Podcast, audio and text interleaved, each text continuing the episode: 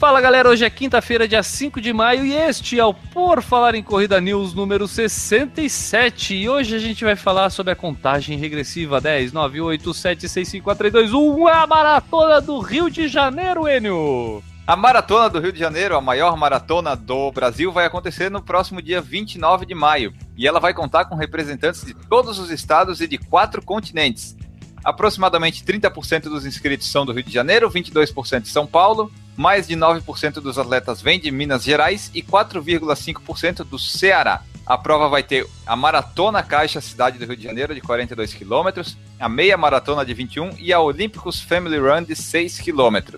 Os inscritos na maratona são 8.500, na meia maratona são 13.500 e na Family Run 7.000 participantes inscritos, num total de 29 mil inscritos as inscrições já acabaram lá em janeiro deste ano. A maratona ela vai chegar quebrando recordes agora. Na Family Run, prova de 6 km, as corredoras, as mulheres representam 70% e elas também vão ser maioria no 21 km pela primeira vez na história.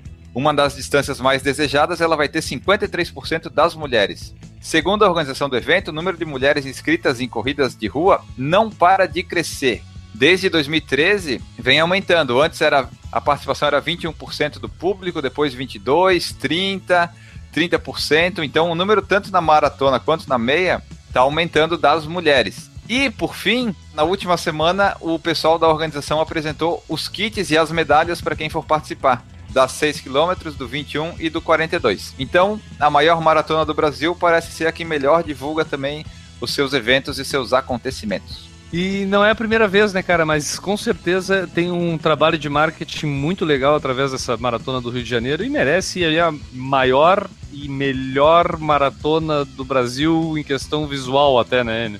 Então, essa daqui, eu acho que a do Rio de Janeiro é a que representa, tipo, a maratona do Brasil, qual que é? É essa do Rio de Janeiro, é a que vai, tu vai dizer assim, vai lá e faz essa que tu não vai se arrepender. Se fosse para fazer uma mais plana, seria Porto Alegre. Mas daí não tem tantos atrativos, né? Então, acho que Rio de Janeiro é o que chama mais atenção. Tem lá umas subidinhas lá no quilômetro 21, 30, mas basicamente é plano e com a orla toda a carioca ali à sua disposição. Então, vale a pena e é por isso que ela aumenta a cada ano.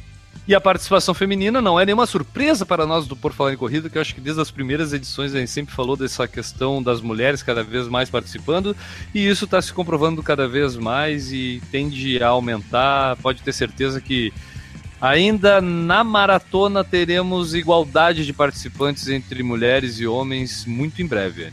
É, salvem essa edição do PFC News, como salvaram as primeiras lá do Por Falar em Corrida de 2012. Vai aumentar e elas vão passar. Perfeitamente, Enio. Temos mais alguma coisa para falar do André de hoje? Não, só pro pessoal que vai correr lá no Rio, boa sorte, boa maratona. Quem for, manda relato para nós que a gente lê aqui. Então assim a gente vai encerrando Por Falar em Corrida News número 67 e a gente volta amanhã, sexta-feira, para encerrar esta semana com mais um PFC News. Abraço para todo mundo e tchau.